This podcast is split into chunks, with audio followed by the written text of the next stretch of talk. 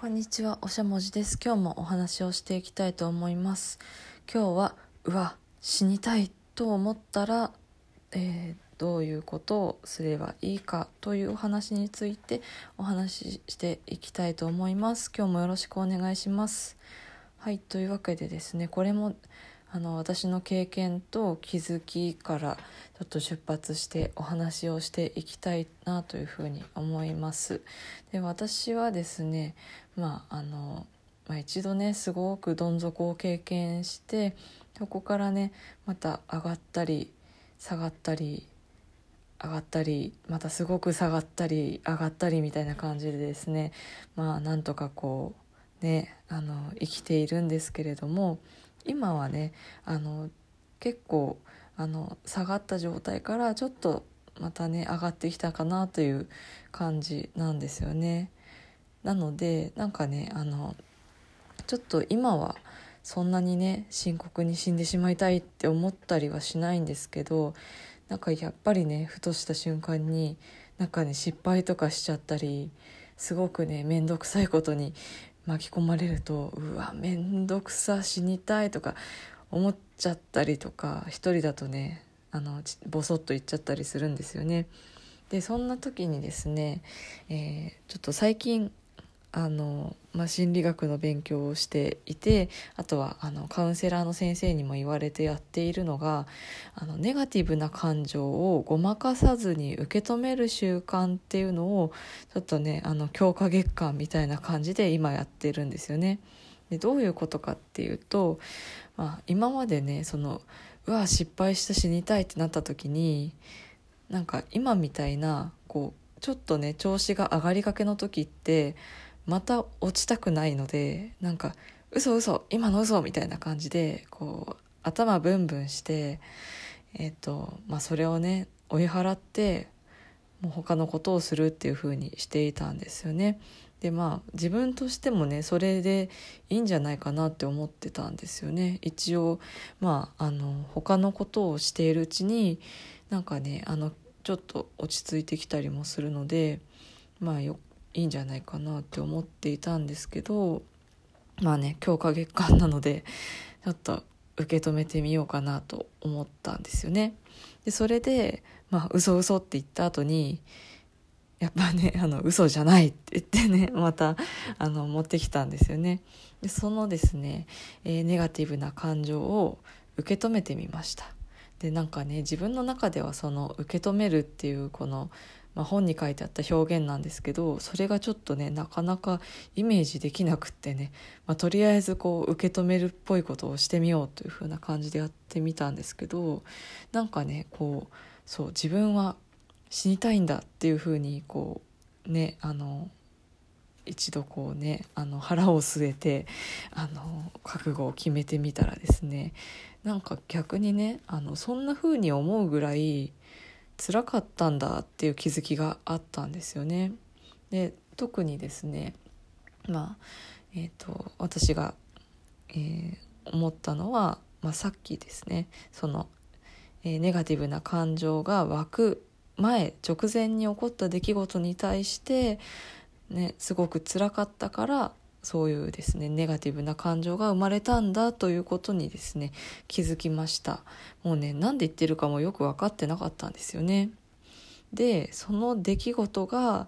まあ、自分をですね苦しめていたんだっていうふうに分かったところでじゃあちゃんと対処しなきゃっていうふうに思えたんですよね。でやっぱりこれこそがちゃんと受け止めるのがいいよっていうふうに言っていた理由だったんだなっていうふうに気づきました。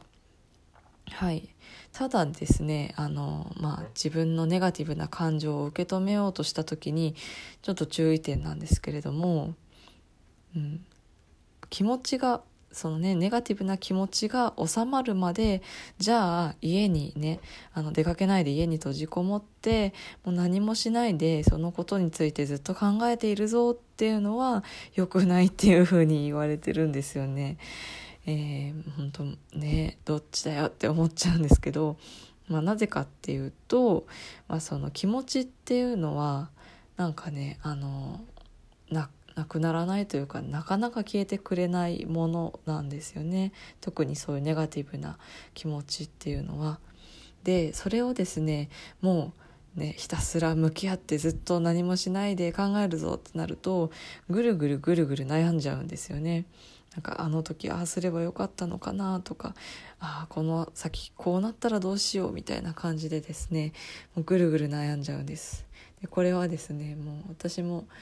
うん、たまにぐるぐる悩みするんですけど特にねあの夜眠れない時やっちゃうんですよね。そうそれがぐるぐる悩みです。だから、まあ、そのねぐるぐる悩みもねそう夜とかねそのそのモードに入っちゃうと眠れなかったりするのであんまりねこう自分のためにならない行動になっていることが多いかなというふうに思うんですよね。なのでまあ、うん、あんまりねこう、うん、そう何もしないで考えるぞっていうんじゃなくってなんでしょうね難しいんですけど私がその、えーと、やってみてうまくいった時に気づいたのはこう感覚的にはこう1分だけ集中して考えるみたいな意識でいるといいのかなっていうふうに思いましたね。すごい個人的に個人的な意見なんですけれどもあとはですねあの紙に書き出すっていうのがすごく良かったです。でとはねあのセルフモニタリングっていう手法があってそれはですねあの自分の気持ちをこううまく書き出すためのですね、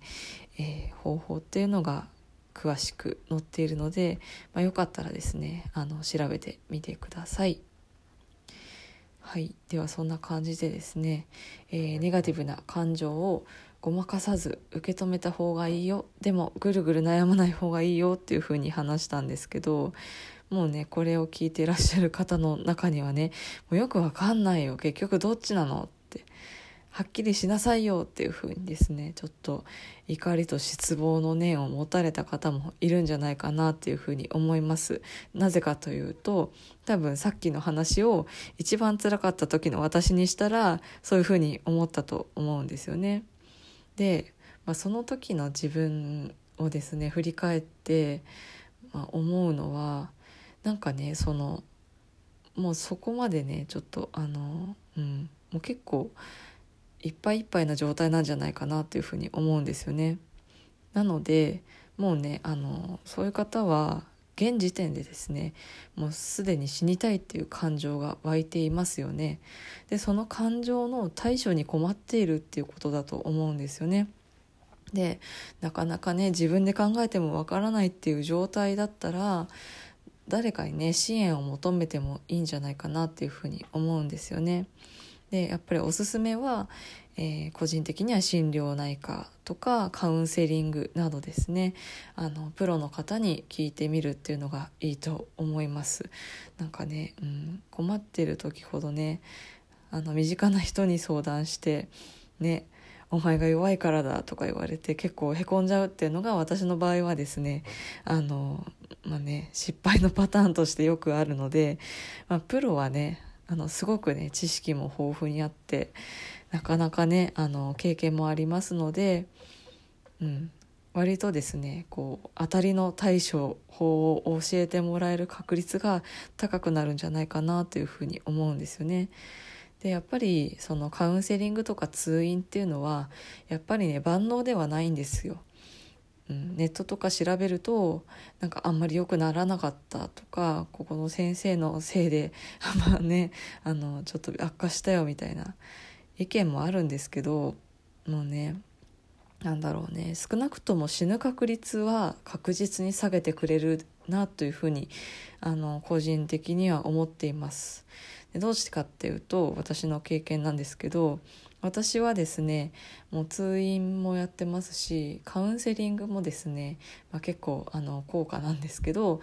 うん、継続して何年もやっています。でまあ、病気はですねどうなっているかっていうと、まあ、悪くなってるんですよね。でまあね、うん、せっかくね高いお金払って時間も割いてカウンセリングしてるのに悪くなってどうしてだろうっていうふうにねすごく残念に思うんですけどそれでもねあのなんとか支援につながっているおかげで今まで死なないで済んだなというふうに思いました。でね本当に絶望的な時もねあのカウンセラーの先生に話せば、まあ、とりあえずね次この先生に会う時まではなんとかなりそうっていう状態まではこう引き上げてもらえるんですよね。なのでもう本当にね あのあんまりねもっと良くなったらいいのにとは思うんですけど、まあ、死なないだけまだマシなのかなっていうふうに思っています。はいで、えーとまあ、ここまで聞いていてもしかしてねあの、まあ、そうは言ってもねもう死ぬのもね個人の勝手ですよって思う方がいらっしゃるかもしれませんで私もですねこれ思った時ありましたもうねあのあなたのあなたが止めるようなねことじゃないでしょうっていうふうに思われるかもしれないんですけどそう思っちゃった方はですねもうね本当にねあの病院に行って正直に話してみてほしいなっていうふうに思います。でなんかねこう助かりたいと思わなくていいんですけどなんかむしろねあのその理論で医者を論破して ほしいなっていうぐらいでなんだろう医者を論破できるかなぐらいの気持ちで言ってもらえるといいんじゃないかなというふうに思います。でねあの私はなかなかそう思ってしまった時に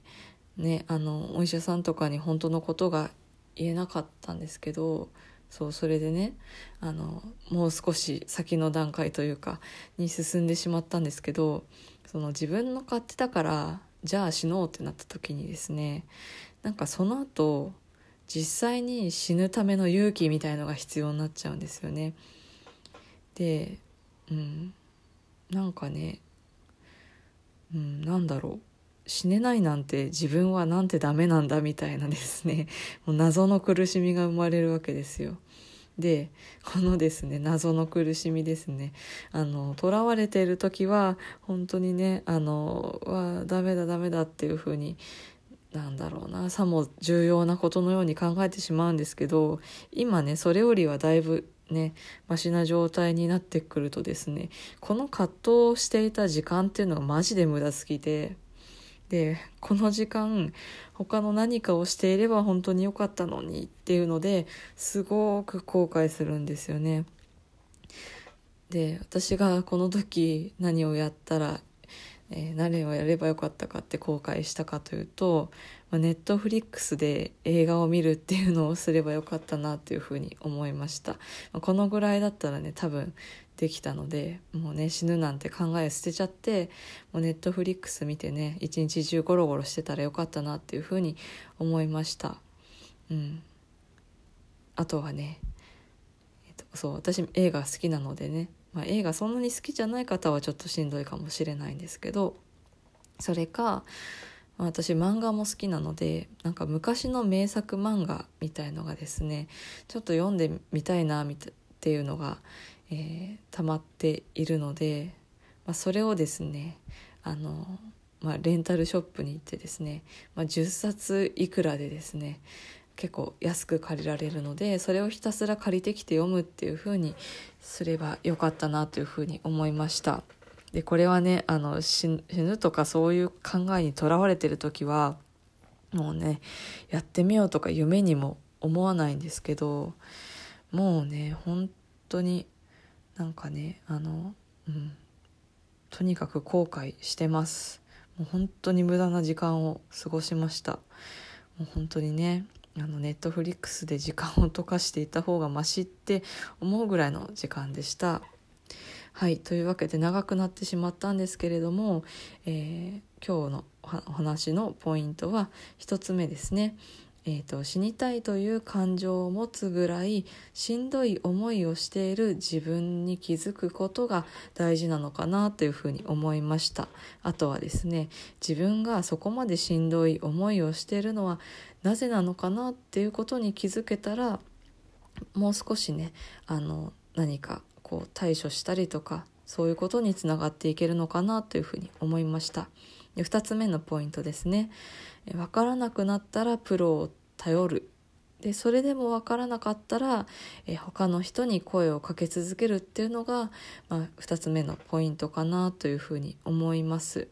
でね私もねあの心療内科とかカウンセラーの先生とか転々としているんですけどなんかねあの、まあ、結局最初のうちは私の心に起きていることが何なのかっていうのが何にも分かんなくってもうでもあのなかなかねそれが納得できる答えっていうのが見つかってなかったんですけど、まあ、いつかねあのいろいろな人に聞いていればどこかにね納得できるように説明してくれる人が必ずどこかにいるんだなということをね最近とてもよくあの思いますのでもうね、うん、難しいとは思うんですけどどうかあの諦めないで、えー、いろいろな人に声をかけてもらえたらいいなというふうに思っています。はい、今日はですね、えー、っと、うわ、死にたいと思ったらということでお話ししてきました。えー、何かのお役に立てれば幸いです。ではでは。